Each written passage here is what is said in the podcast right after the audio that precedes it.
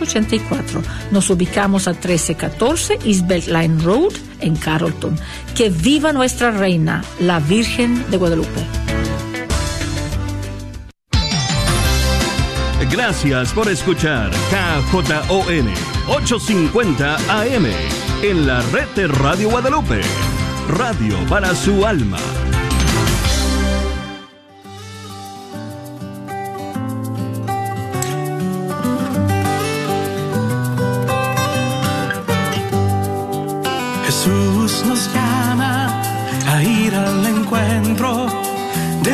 Su pueblo en todo lugar. Jesús nos llama a ser misioneros, llevando paz y caridad. Hoy es el tiempo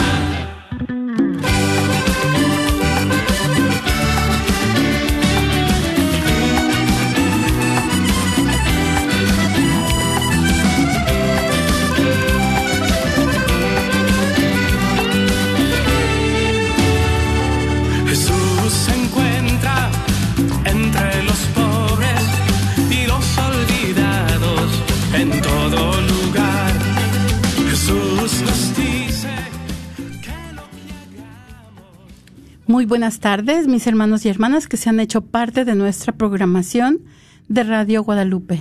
Bienvenidos a su programa Caminando con Jesús en este miércoles de la vigésima sexta semana del tiempo ordinario. Y esta tarde estamos muy contentos porque estamos en cabina ah, gozando de la presencia de Alondra de Lara. y su servidora María Beltrán. Y esta tarde vamos a continuar nuestro recorrido por el Antiguo Testamento. Vamos a continuar hablando de los profetas. Es nuestra quinta semana hablando de los profetas. Así es de que vamos a hacerles una pregunta en relación a los profetas, para que estén listos y no le cambien a ese botón, porque tenemos esta tarde con nosotros al profeta Isaías. Eh, entonces, nuestro programa de hoy sigue titulado Los profetas, los mensajeros de Dios, ¿verdad? Porque ellos son los que nos traen ese mensaje de amor de Dios, ese mensaje de arrepentimiento y sobre todo ese mensaje de esperanza. Así es de que vamos a dar inicio a nuestro programa, como siempre, poniéndonos en la presencia del Señor.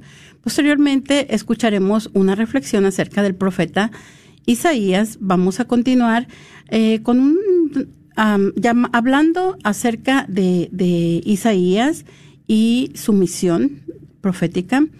Y vamos a abrir nuestros teléfonos para que nos llamen y nos compartan qué te ha llamado la atención de los profetas y su mensaje. Puede ser cualquier profeta, si no se acuerdan del nombre del profeta, está bien, pero si han escuchado algún mensaje de los profetas o inclusive eh, lo escuchan hoy, un mensaje del profeta Isaías, llámenos al 1-800-701-0373 y vamos a terminar nuestro programa posteriormente poniéndonos nuevamente en la presencia del Señor.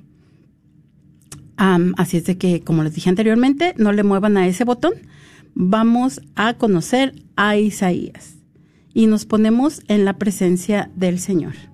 En el nombre del Padre, del Hijo y del Espíritu Santo. Amén. Oh María, tú resplandeces siempre en nuestro camino como signo de salvación y de esperanza. Confiamos en ti, salud de los enfermos, que bajo la cruz estuviste asociada al dolor de Jesús, manteniendo firme tu fe. Tú, salvación de todos los pueblos, sabes de qué tenemos necesidad y estamos seguros que proveerás, para que, como en Cana de Galilea, pueda volver la alegría y la fiesta después de este momento de prueba. Ayúdanos, Madre del Divino Amor, a conformarnos a la voluntad del Padre y a hacer lo que nos dirá Jesús, quien ha tomado sobre sí nuestros sufrimientos y ha cargado nuestros dolores para conducirnos a través de la cruz a la alegría, la resurrección. Bajo tu protección buscamos refugio, Santa Madre de Dios. No desprecies nuestras súplicas que estamos en la prueba y libéranos de todo pecado, oh Virgen gloriosa y bendita. Amén. En el nombre del Padre, del Hijo y del Espíritu Santo. Amén. Esta tarde basaremos la reflexión en la introducción del libro del profeta Isaías, que nos presenta la Biblia latinoamericana, en la cual narra el llamado del profeta y su profunda predicación en uno de los tiempos más difíciles que experimentó el pueblo de Dios. El relato nos dice que muy corto ha sido el periodo, de gloria y de prosperidad de Israel. El reino de David, reino de Dios entre los hijos de Israel, ha pasado a ser una nación pequeña, en nada diferente de las demás naciones pequeñas que en ese tiempo tratan de sobrevivir entre sus poderosos vecinos. Israel había creído en su propia misión mientras la suerte lo favorecía cuando se comprobó que ya no podría dominar a los demás pueblos, perdió el sentido de su, de su, propia identidad y se puso a vivir como los demás. Israel sabe porque tiene libros y porque los ancianos lo cuentan a sus hijos, que Yahvé, su Dios, es el Dios de los dioses. Los israelitas suben a Jerusalén para ofrecer sacrificios, y siguen las costumbres religiosas de sus mayores. En realidad, como Isaías se lo echaba en cara, todo esto no es más que mandatos de hombres, religión aprendida que no brota del corazón. Las procesiones son concurridas y el clero poderoso, pero Detrás de esa fachada, ninguna vida, y bastaría con la hostilidad del poder para echar abajo la religión oficial. Y es porque la fe no tiene fuerza si no se apoya en una experiencia de Dios. Y si no hemos hecho esta experiencia, si el conjunto de los fieles no lo hubiera hecho, si uno se contenta con repetir la experiencia de sus mayores, todo muere poco a poco. Isaías fue, en aquel tiempo, el hombre que hizo nuevamente esta experiencia y encontró a Dios vivo. Este joven de noble familia que había visto a Yahvé, habló sin cesar en nombre del Dios presente en Israel y al aquel Israel desconocía. ¿Qué encontramos en los poemas que siguen? Encontramos que los ecos de un periodo de angustia, la pequeña nación de Judá está apretada entre dos grandes naciones, Asur e Egipto, y los políticos se preguntan por cuál de las dos hay que dejarse devorar. Isaías contesta, Busquen primeramente el reino de Dios y procuren establecer su justicia entre ustedes, y Él les hará más fuerte que los poderosos. Una lucha perseverante para despertar la fe de hombres sin horizontes. Hay mucha religión exterior, pero muy poca responsabilidad, muy poco cariño a Dios, poca inquietud por hacer su voluntad. Isaías repetirá, creen en Él, Él es santo, Él está aquí entre ustedes, y si no se hacen firmes apoyándose en Él, los aplastará. Y las promesas de Dios a los reyes descendientes de David, en realidad, sean buenos o malos, son hombres bien mediocres para ser depositarios de promesas tan trascendentales. Isaías, sin embargo, afirmará en las horas más sombrías que Yahvé ha escogido a Jerusalén y a David su rey, porque de él nacerá Cristo, Rey de la paz. Y usted, hermano y hermana, que escuchas en este momento, platícanos, ¿qué te ha llamado la atención de los profetas y su mensaje? Llámanos al 1-800-701-0373, 1-800-701-0373. Muchas gracias, Alo. Eh, qué hermosa este, reflexión nos presenta la Biblia y sobre todo, ¿verdad? Toda la historia del de el recorrido del profeta Isaías en este pueblo testarudo como nosotros, ¿no? Eh, entonces continuamos con, como dijimos, vamos a continuar con nuestro recorrido y vamos a ver que muchos de los profetas recorren el mismo camino. Sobre todo, este, están realizando su profecía en los mismos tiempos. Y este, eh, en este profeta, precisamente, el profeta Isaías es el primer, si ustedes se dan cuenta en sus Biblias, es el primero que aparece de los profetas, ¿verdad?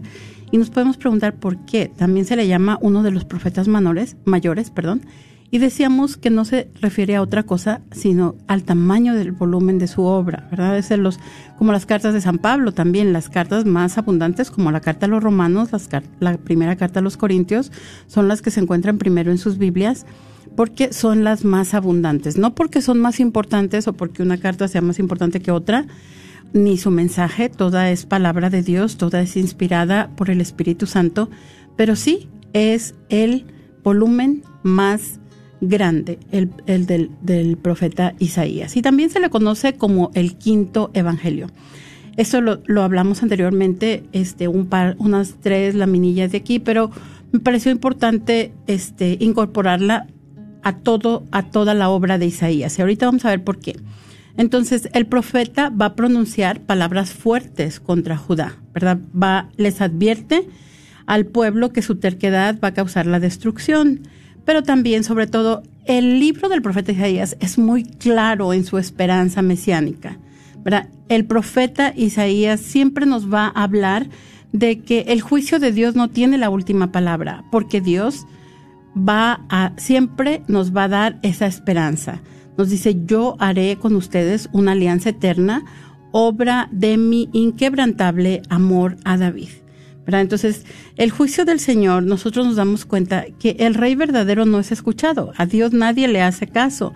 Todopoderoso, Santo de Israel, este Dios trascendente que ha ligado su suerte a la de un pueblo infiel. Todo esto lo hemos visto con los otros profetas, ¿verdad? Vamos a darnos cuenta, si, si hemos estado siguiendo esto, nos vamos a dar cuenta que ya para ahorita no sabemos nosotros el mensaje de los profetas, ¿verdad? Y de eso se trata. Cuando ustedes regresen a, leer sus Biblias, ya se van a dar cuenta, oh, es cierto, eso es, eso también dice Jeremías y eso también dice Oseas y eh, la esposa infiel nos dice Ezequiel y Jeremías y Oseas. Vamos a ver esos paralelos que se establecen entre los profetas, ¿verdad? Porque al final dijimos que todo de lo, de lo que están hablando los profetas no es otra cosa que este seguir la ley de Dios, ¿verdad? La ley que Dios entregó a Moisés a la falda del cerro Sinaí o del monte Sinaí. Entonces también decíamos que este es el libro profético más citado en el Nuevo Testamento. Y decíamos que es el trabajo de más de un escritor. Eh, Isaías, entonces del 1 al 39, nos va a dar las historias acerca del profeta Isaías de Jerusalén, y de este profeta el libro toma su nombre, pero también tenemos Isaías del 40 al 45, que es el segundo Isaías, también se le conoce como Deutero, es Isaías, y él vivió a los finales del exilio de Babilonia. Él nos va a hablar del regreso de Babilonia, pero desde la muerte de Isaías hasta este tiempo han pasado unos 150 años y vamos a darnos cuenta cómo es que se, se llevó a cabo o cómo se escribió este, este rollo, ¿verdad? Y finalmente tenemos los capítulos 56 al 66, que es el tercer Isaías, este, escrito por los discípulos del segundo Isaías después este, del regreso del exilio. Entonces es muy importante, algo que tenemos que recordar de las Sagradas Escrituras y de lo que quiere decir los derechos de autor en este tiempo. Este, los, los, los discípulos que seguían la espiritualidad del maestro podían tener este, este, el nombre en los libros para darle esa fuerza, ¿verdad? Y sobre todo, como dijimos anteriormente, los libros de la Biblia todos son escritos bajo la inspiración del Espíritu Santo. Entonces decíamos, Isaías nos va a traer ese mensaje de juicio y de esperanza. es un juicio a la rebeldía de Israel. ¿Qué está pasando este pueblo? Bueno, es un pueblo idólatra, es un pueblo corrupto, es un pueblo injusto, ¿verdad? No se preocupan este por las personas que se, por los pobres, eh, el pobre se está haciendo más pobre, este está siendo oprimido y esta es una manera en la que Dios disciplina a su pueblo. ¿Cuáles van a ser las consecuencias? La invasión de esas grandes potencias. Primero Asiria, posteriormente Babilonia. Es un fuego purificador.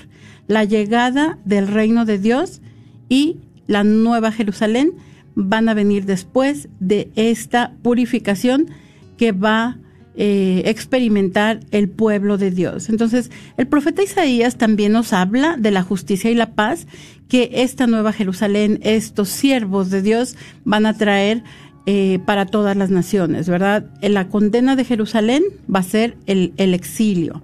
Entonces, pero sobre todo ese mensaje de esperanza, eh, porque se cumplen las promesas, de la alianza. Acuérdense que Dios ha hecho unas promesas y el pueblo no se porta bien y en realidad decíamos en una de nuestros en uno de nuestras charlas, en una de nuestras pláticas que cuando ya todo el pueblo está realizando estos ah, pecados o está cometiendo pecados, viviendo como Dios no quiere que viva, estas acciones de tantas personas definitivamente van a tener una consecuencia y hay un momento en que ya no se puede detener. Entonces, pero Dios de todas maneras va a cumplir las promesas de la alianza, ¿verdad? Porque esto va a ser, va a realizarse a través del rey del linaje de David, ¿verdad? ¿Se acuerdan que esa, este, esa promesa le había hecho a David, pero también acuérdense que había prometido la bendición a todas las naciones. Eso es lo que le promete a Abraham.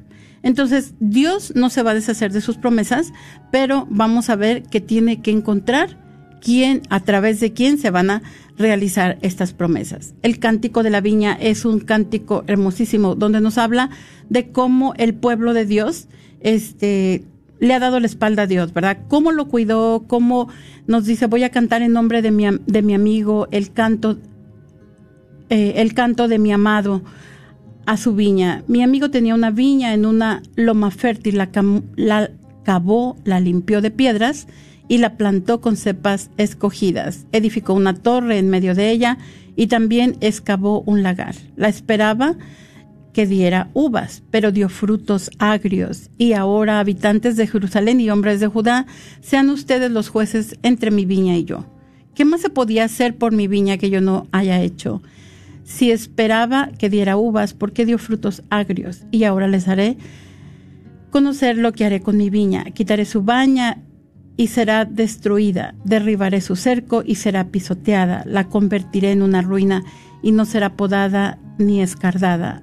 Crecerán los abrojos y los cardos y mandaré a las nubes que no derramen lluvia sobre ella. Porque la viña del Señor de los ejércitos es la casa de Israel y los hombres de Judá son su plantación predilecta.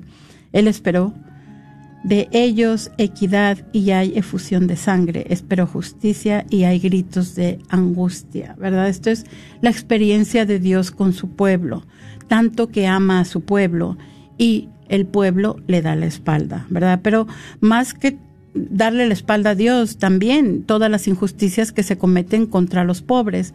Entonces, el, el ministerio de, del profeta Isaías eh, en Jerusalén durante este tiempo, el profeta va a tener esa visión en el templo tan importante.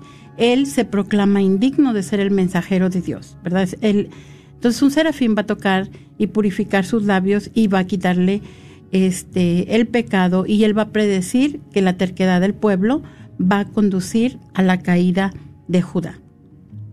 Entonces, el pueblo de Dios eh, va a ser una metáfora de esto. Dios nos dice este, las Sagradas Escrituras que cuando Isaías vio la presencia de Dios Altísimo, vio la grandeza de Dios, ¿verdad? Pensó que él iba a morir por su pecado. En ese momento que él iba a ser destruido, aniquilado por su pecado. Pero sin embargo se da cuenta que no, que no se trata, en su visión, no se trata de una destrucción, sino de una purificación. ¿verdad? Entonces, asimismo, Israel va a ser cortado como el tronco de un árbol y será quemado este, este tronco, pero va a renacer como una semilla santa. Hermosísima la, la, ah, la predicación de Isaías, ¿verdad? Entonces ya este, aquí nos damos cuenta cómo en su visión él ve al Señor de los ejércitos, ¿verdad? Y se da cuenta de la gloria de Dios y él mismo dice, ay de mí, estoy perdido porque soy un hombre de labios impuros y habito en medio de un pueblo de labios impuros. Y mis ojos han visto al rey, al Señor de los ejércitos. Y al darse cuenta, pues piensa que va a ser aniquilado, ¿verdad? Entonces, Isaías dice, yo tengo labios impuros.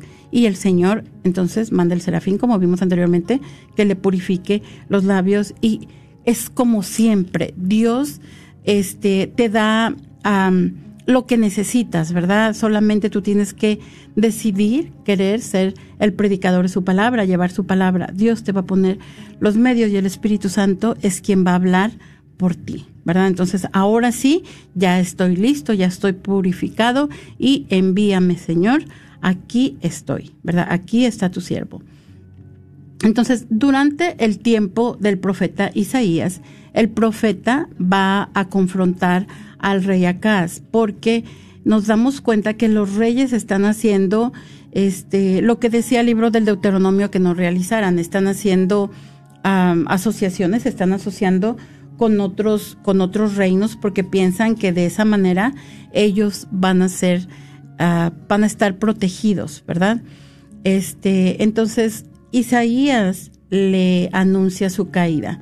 Le dice que Israel va a ser devastado por, Asiria, porque él había hecho esta alianza con Egipto. Entonces dice, ok, Israel va a ser devastado por Asiria.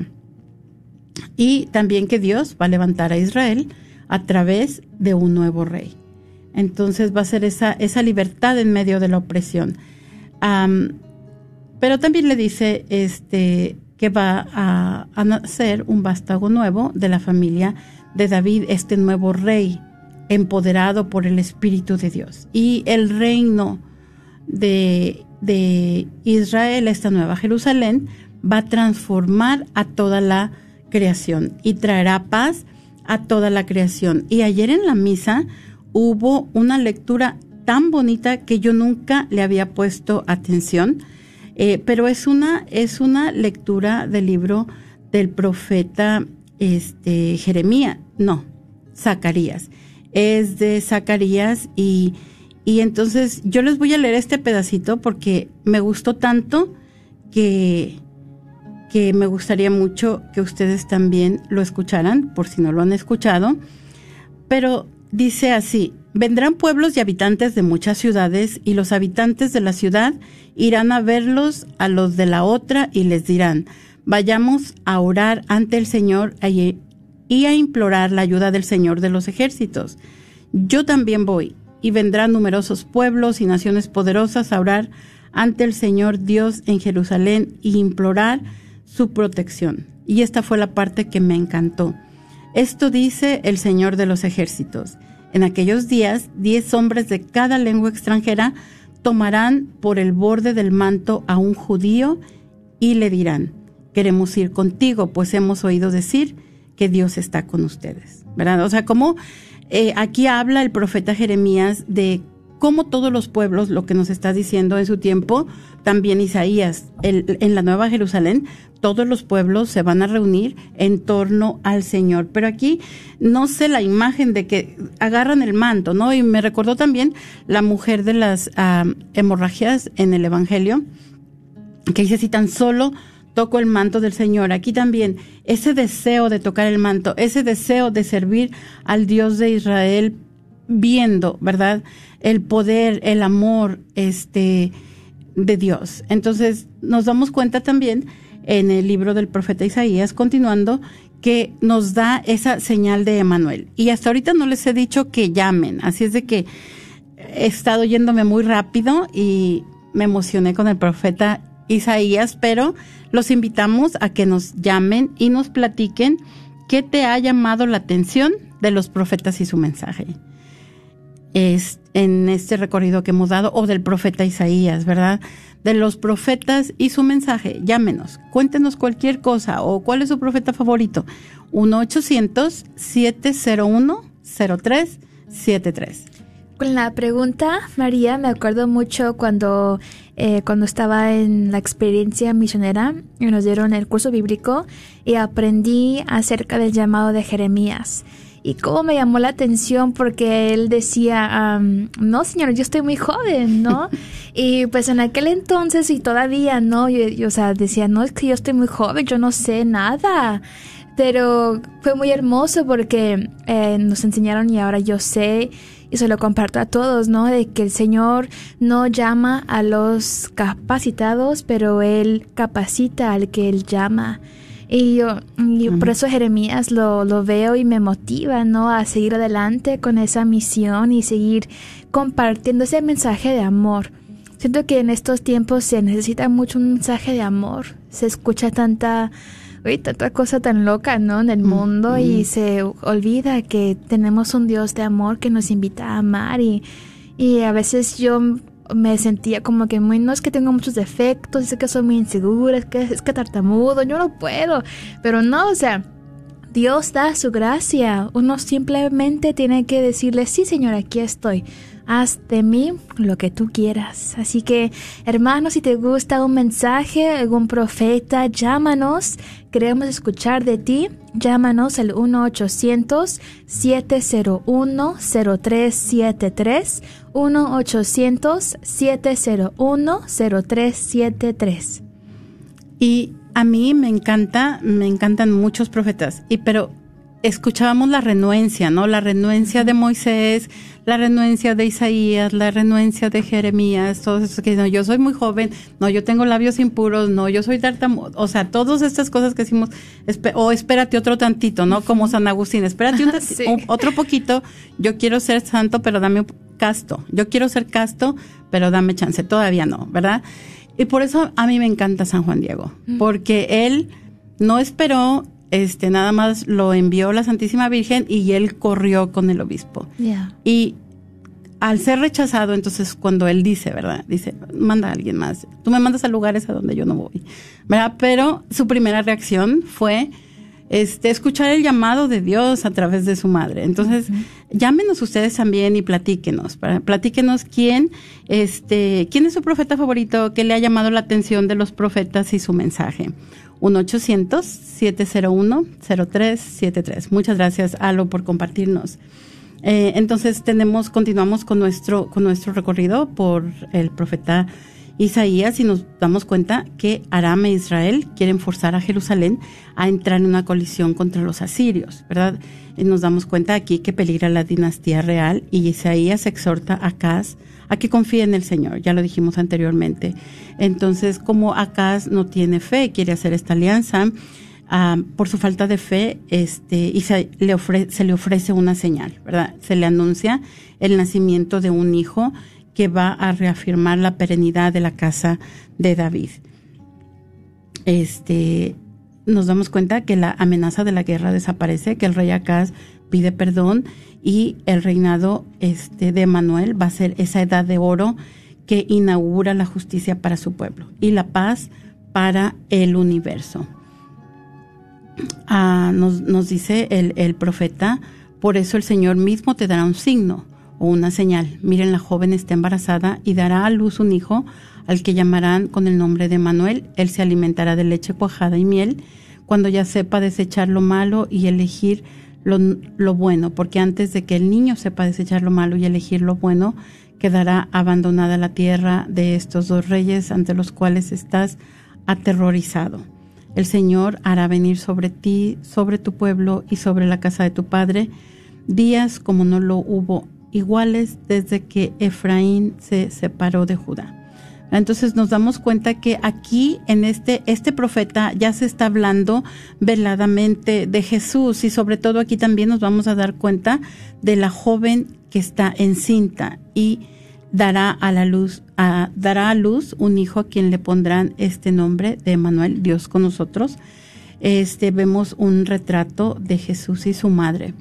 Entonces, este nos damos cuenta también eh, de la acusación que es la acusación a los líderes de Jerusalén por la alianza que realizan con Egipto y, les dice el profeta, solo la confianza en Dios y el arrepentimiento podrán salvarlos, ¿verdad? Entonces, eh, el ataque asirio está, este, también está ah, por realizarse pero nos damos cuenta aquí que Ezequías pide perdón y es, es este, salvado milagrosamente de la invasión y trata también de aliarse a Babilonia.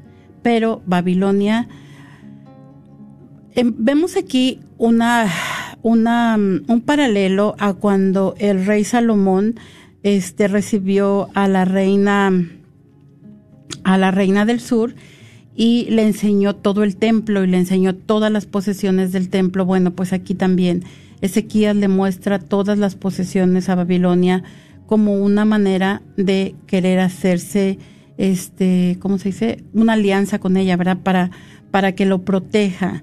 Y sin embargo, posteriormente Babilonia ataca a, a Jerusalén eh, y destruye la ciudad, destruye el templo, eh, son deportados a Babilonia, todo esto ya lo hemos hablado anteriormente, y aquí el profeta Isaías muestra que él es un profeta verdadero porque sus advertencias se cumplen, ¿verdad? Se cumplen las advertencias que él había realizado.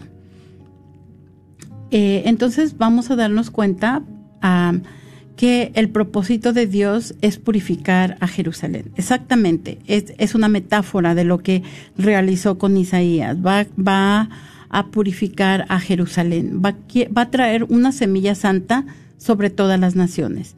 Isaías anuncia que también Babilonia va a caer, ¿verdad? Por su arrogancia, por, ya lo dijimos también con uno de los profetas, porque piensan que ellos no necesitan de Dios y piensan este, que sus dioses sobre todo son más poderosos. Entonces todas estas naciones que con esa arrogancia, con esa espalda, que le, darle la espalda a Dios, nos damos cuenta que Isaías anuncia también la caída de estos pueblos.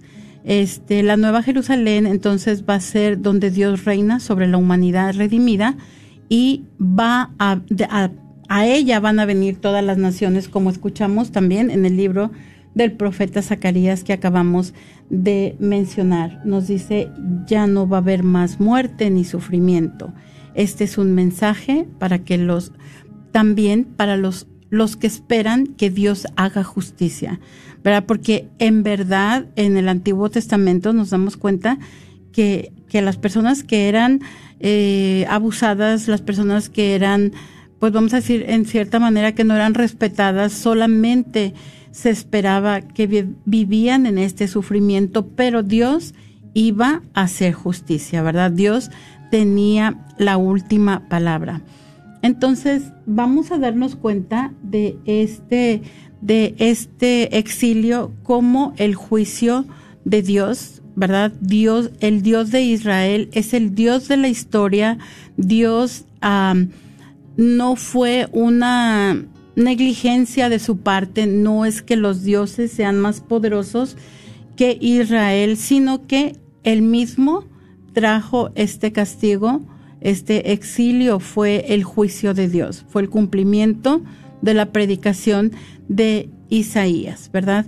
Este, entonces el pueblo debe proclamar esta verdad, pero nos damos cuenta también que, como nos decía Alo en la reflexión esta tarde, el pueblo de Dios finalmente al encontrarse en medio de otros pueblos vivió como ellos. Jeremías estaba denunciando que estaban sacrificando a los niños igual que lo hacían los, los pueblos cananeos, ¿verdad? Alrededor de ellos, ellos se contaminaban con las prácticas religiosas de otros pueblos. Entonces nos decía, el pueblo de Dios perdió su identidad, se acostumbró a vivir como los demás, ¿verdad?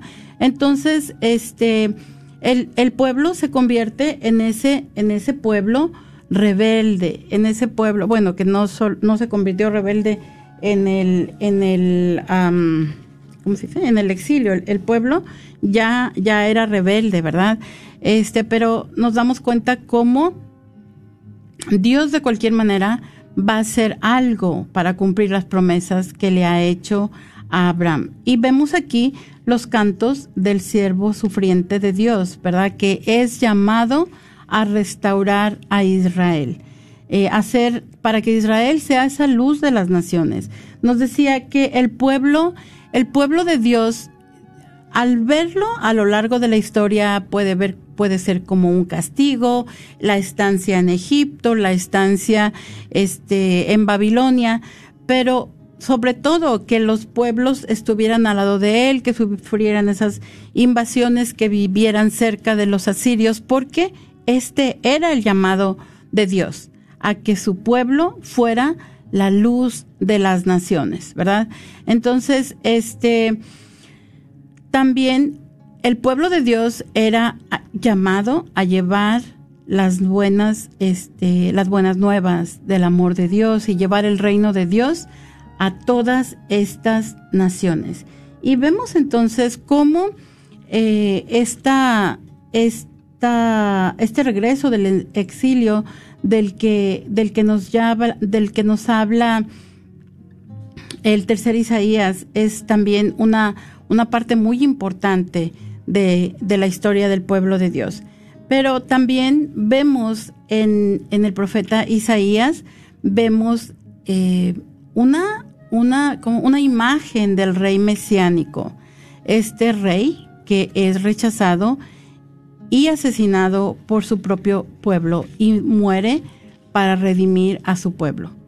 Trae la reconciliación de los hombres con Dios. Y vemos aquí entonces la imagen del Mesías, la imagen de Jesús.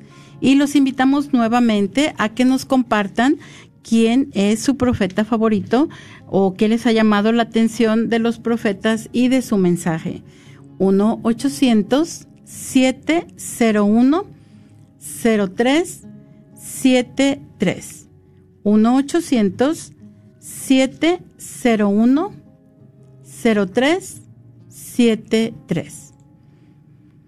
Um, hablábamos entonces de este, de los, de los cantos del siervo y, y decíamos que el siervo, vamos a, es una imagen de Jesús, ¿verdad? El siervo sufriente y nos dice Isaías en su capítulo 22, He aquí a mi siervo a quien yo sostengo, mi elegido al que escogí con gusto. He puesto mi espíritu sobre él, y hará que la justicia llegue a las naciones. No clama, no grita, no se escuchan proclamaciones en las plazas, no rompe la caña doblada, ni aplasta la mecha que está por apagarse, sino que hace florecer la justicia en la verdad, y no se dejará quebrar ni aplastar, hasta que establezca el derecho en la tierra.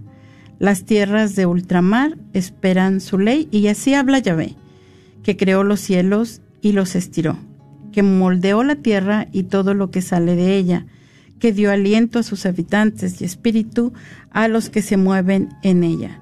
Y yo te he llamado para cumplir mi justicia, te he formado y tomado de la mano, te he destinado para que unas a mi pueblo y seas luz para todas las naciones. ¿Verdad? Qué hermoso. Ah, aquí nos dice también, ah, para abrir los ojos a los ciegos, para sacar a los presos de la cárcel y para el y del calabozo a los que yacen en la oscuridad. Y vemos entonces nosotros cuando Jesús comienza su ministerio en el, en el Evangelio de San Lucas y entra a la sinagoga, ¿verdad? Y dice el Espíritu de Dios está sobre mí, Él me ha este, ungido para, para llevar las buenas nuevas, eh, donde, los, donde se abren los ojos a los ciegos. Bueno, esto exactamente que decía el profeta Isaías y lo vuelve a repetir en su capítulo 61, 49, 61. Bueno, pero por lo pronto aquí está, en el capítulo 42. Entonces, este, nos damos cuenta eh, de dentro de la narrativa del profeta, del profeta Isaías, nos vamos a dar cuenta que en el tercer Isaías, como decíamos, eh, ah, pero no hemos hablado, no hemos hablado de cómo se, no está, de cómo es que los profe, los, los, los discípulos, si ya hablamos, perdón, los discípulos de, de Isaías, ¿verdad? Entonces, la justicia y la misericordia y la bendición de Dios va a ser derramada por todas las naciones. Eh, entonces, ¿qué es lo que va a pasar? En el tiempo ya, ya Isaías está este, predicando, él está profetizando que también Babilonia va a ser destruida, ¿verdad? Y tenemos las grandes potencias de ese tiempo, que son Egipto, Siria y Babilonia, pero ahora va a venir otra, otra potencia muy importante y va a ser Persia. Y a través de Ciro de Persia, el pueblo de Dios va a ser liberado. Entonces el pueblo de Dios tiene muchas preguntas, ¿verdad? Porque ellos, desde que perdieron su tierra, desde que estaban en el exilio, ellos estaban pensando en el Éxodo 18, donde se nos habla este, de ese, ese Mesías, ¿verdad? Que va a venir, el profeta, que, que va a venir a uno como Moisés, ¿verdad? Y Moisés, en cierta manera, es relacionado a porque él fue el que los liberó de la esclavitud en Egipto. Pero aquí nos hablaba del profeta que habla cara a cara con Dios. Y en su dolor el pueblo de Dios nos está pensando en un, en un Mesías geopolítico, ¿verdad? Alguien que los va a liberar de esas fuerzas opresoras en las que se encuentra viviendo. En este caso, tenemos a Babilonia. Entonces, cuando viene Ciro de Persia, ellos piensan que el Mesías va a ser alguien de ellos, alguien, un judío, ¿verdad?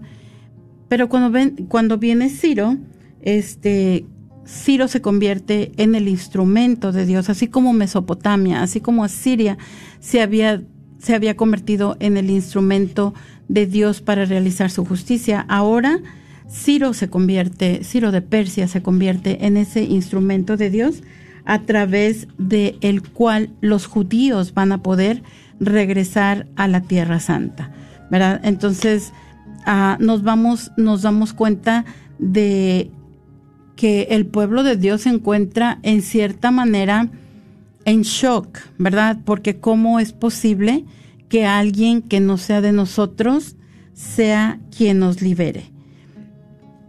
Eh, nos dice en su capítulo 45, así habla Yahvé a Ciro su ungido. Yo te he llevado de la mano para doblegar a las naciones y desarmar a los reyes. Hice que las puertas se abrieran ante ti y no volvieran a cerrarse yo iré delante de ti y aplanaré las pendientes y destrozaré las puertas de bronce y romperé las trancas de hierro. Te daré los tesoros secretos y las riquezas escondidas para que sepas que yo soy Yahvé, el Dios de Israel, que te llamó por tu nombre. Entonces es como se está llevando a cabo eh, la, la liberación del pueblo de Dios y nos vamos a dar cuenta el pueblo va a regresar a Israel. Pero hay algo muy importante, no va a regresar todo, todo el pueblo de Israel, porque hay algunas personas que ya se establecieron en, en Babilonia, tienen buenos puestos, tienen buenos trabajos, algunas personas ya están muy ancianas para volver a comenzar este, a hacer su vida y sobre todo también que este, Jerusalén no era como ellos lo dejaron, ¿verdad? Nos damos cuenta que cuando regresa el pueblo encuentra un pueblo, un, reino en ruinas, encuentra todo en ruinas. Y en este momento se produce algo que conocemos como la, diáspora, ¿verdad? Algunos se van para Egipto, otros se quedan en Babilonia, otros regresan a edificar las paredes y, el templo en, este, en Jerusalén. Entonces tenemos todo, todo este movimiento del cual no solamente nos habla la historia deuteronomista, pero también los profetas, ¿verdad? Este, hablan de ese paralelo que se, que se establece entre lo que es la historia del pueblo de Dios y su historia espiritual, su historia espiritualidad, su historia espiritual, que están completamente fusionados, ¿verdad? No es una historia, este, de Dios y otra historia. Por eso nos dice, nosotros debemos ser iguales cuando estamos en misa que cuando estamos en el trabajo, ¿verdad? Eh, debemos de tener esa misma, ¿cómo podemos decir? Esa, este, las mismas actitudes que tenemos. No tenemos dos vidas, una con Dios y una en la calle. No, nuestra vida debe de, de ser, este, se me va la palabra, debe de ser, ah, debe de coincidir, pero no es coincidir. Bueno, se las debo, porque no, no me acuerdo. Eh, entonces, les invitamos nuevamente a que nos llamen, ¿verdad? Y nos platiquen qué le ha llamado la atención de los profetas y de su mensaje. A mí me llama mucho la atención, algo que me llama mucho la atención acerca de los profetas y el mensaje, es que mm, los profetas no solamente tenían que hacer esta labor que no era nada agradable porque ellos no eran, nunca fueron, ¿cómo se dice? Este, nunca fueron simpáticos, nunca fueron, no, ¿cómo se dice? Esa palabra se me va. Nunca fueron oh, del agrado, vamos a decir, del agrado eh, de las clases que estaban en el poder porque eh, nunca les trajeron un mensaje que a ellos les gustaba escuchar, ¿verdad? Y entonces, paralelo a los profetas, se establecen los falsos profetas, los profetas verdaderos, los falsos profetas.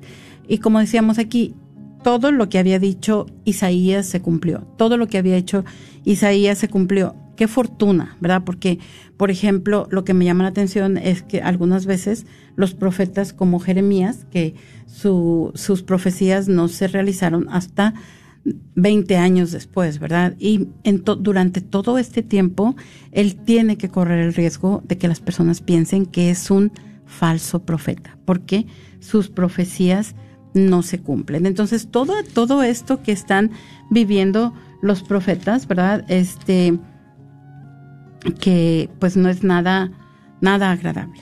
Así es de que también usted platíquenos qué le llama la atención de los profetas, ¿verdad? Entonces,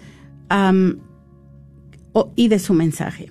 1-800-701-0373. El llamado también de Isaías nos dice, consuela, consuela a tu pueblo, Señor, ¿verdad? Ahora Israel ya puede volver a casa. Vamos, van a realizar esta restauración. Este, y nos, es cuando nos preguntamos quién está hablando. Isaías ya ha muerto hace 150 años, ¿verdad?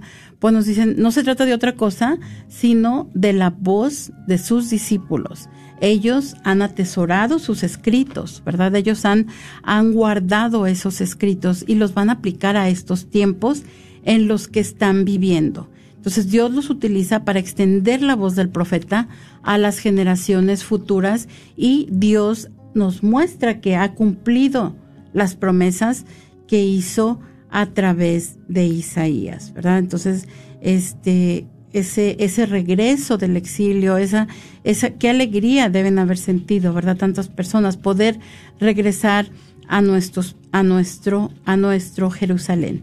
Nos vamos, nos habla también el profeta Jeremías perdón, del profeta Isaías de la Nueva Jerusalén, que va a ser habitado por los siervos de Dios, ¿verdad? Estas personas que escuchan el llamado de Dios, esas personas que sienten ese respeto por Dios, ese amor por Dios y que se van a convertir en la luz de las naciones, ¿verdad? También a través del siervo sufrente vamos a ver cómo su muerte y su sufrimiento este, el, ah, se han ido para siempre.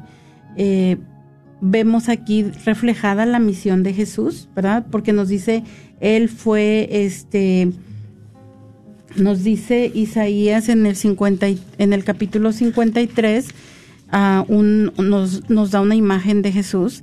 Nos dice, sin embargo, eran nuestras dolencias las que él llevaba, er, eran nuestros dolores los que le pesaban, nosotros lo creíamos azotado por Dios, castigado y humillado, y eran nuestras faltas por las que era destruido.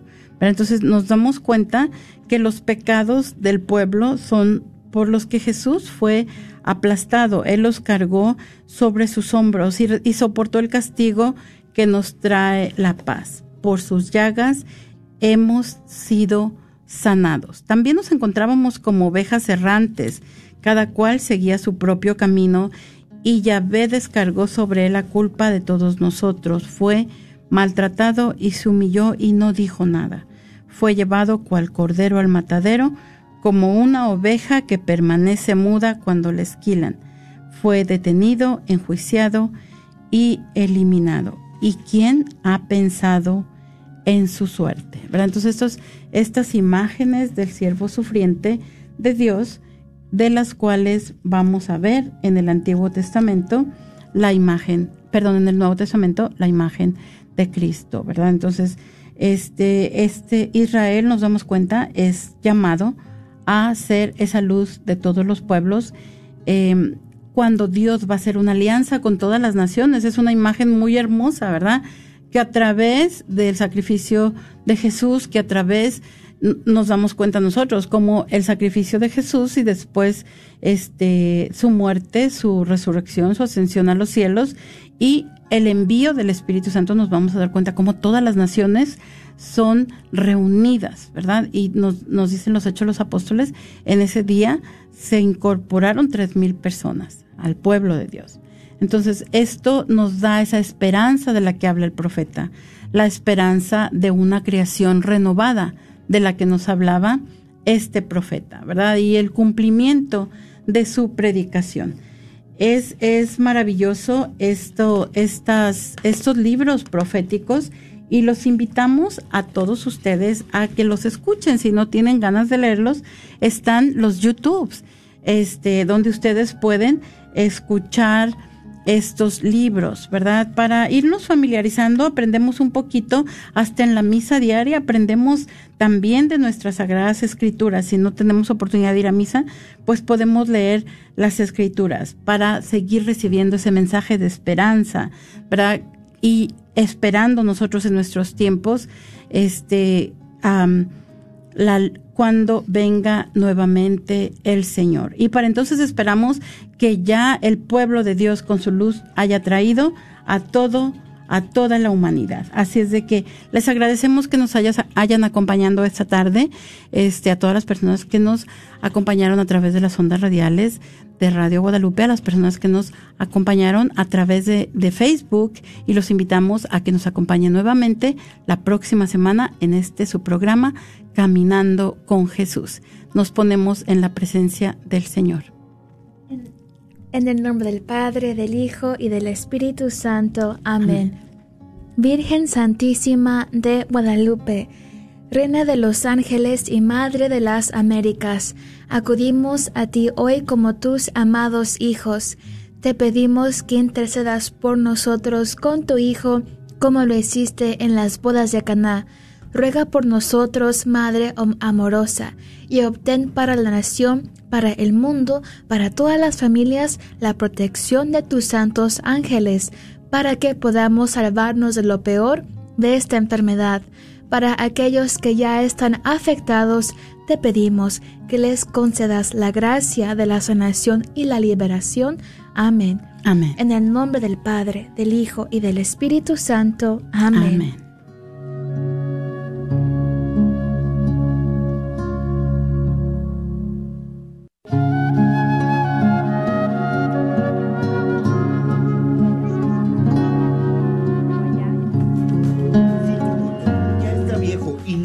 Descansas bien y sientes que no te levantas con toda la energía, ya es tiempo de cambiarlo.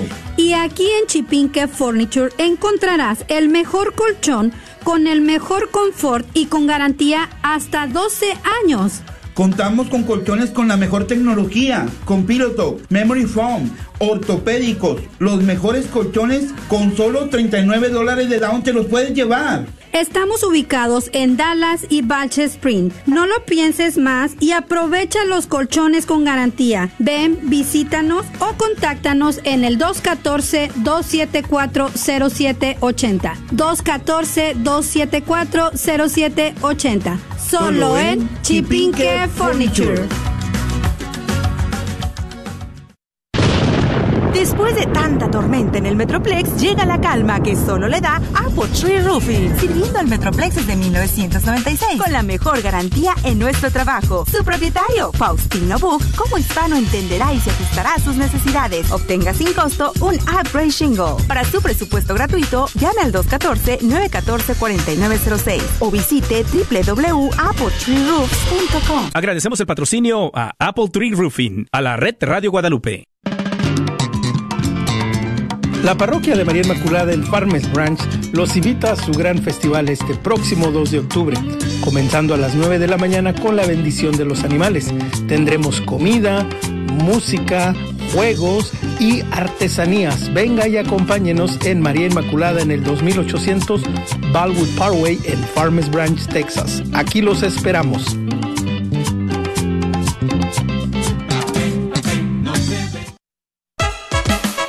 Carnicería y taquería Don Cuco, localizada en el 1701 South Peach Street, esquina con la Bruton, te invita a aprovechar sus especiales para esta semana.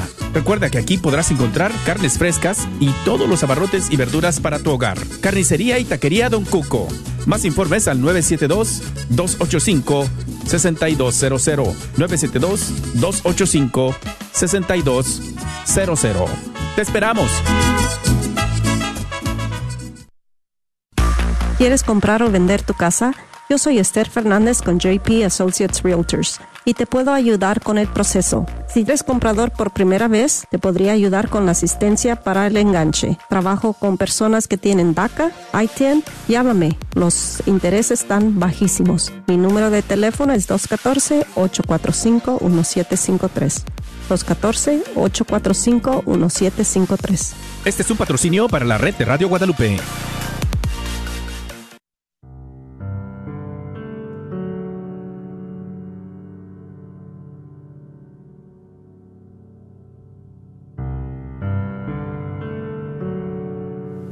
Espíritu Santo, así es tu presencia en mi vida, como la niebla que se desliza entre los árboles. Pasas en silencio, preguntas, insinúas, tocas con respeto. Eres una presencia suave y fresca. Eres el Espíritu de amor, el gran regalo de Jesús.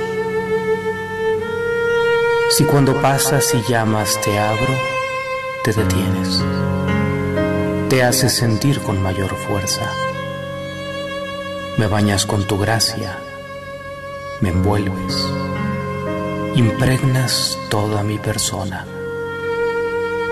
me das vida desde dentro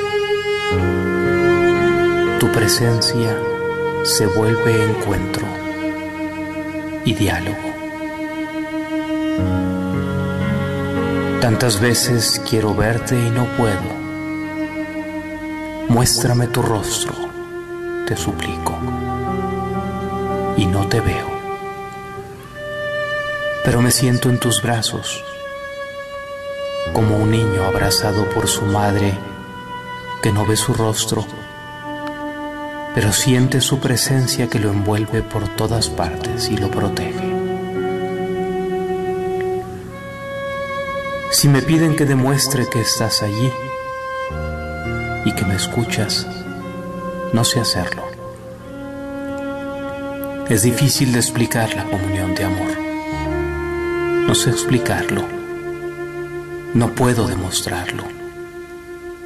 Pero tengo la certeza que estás. Gracias por escuchar KJON 850 AM en la red Radio Guadalupe, radio para su alma, la voz fiel al Evangelio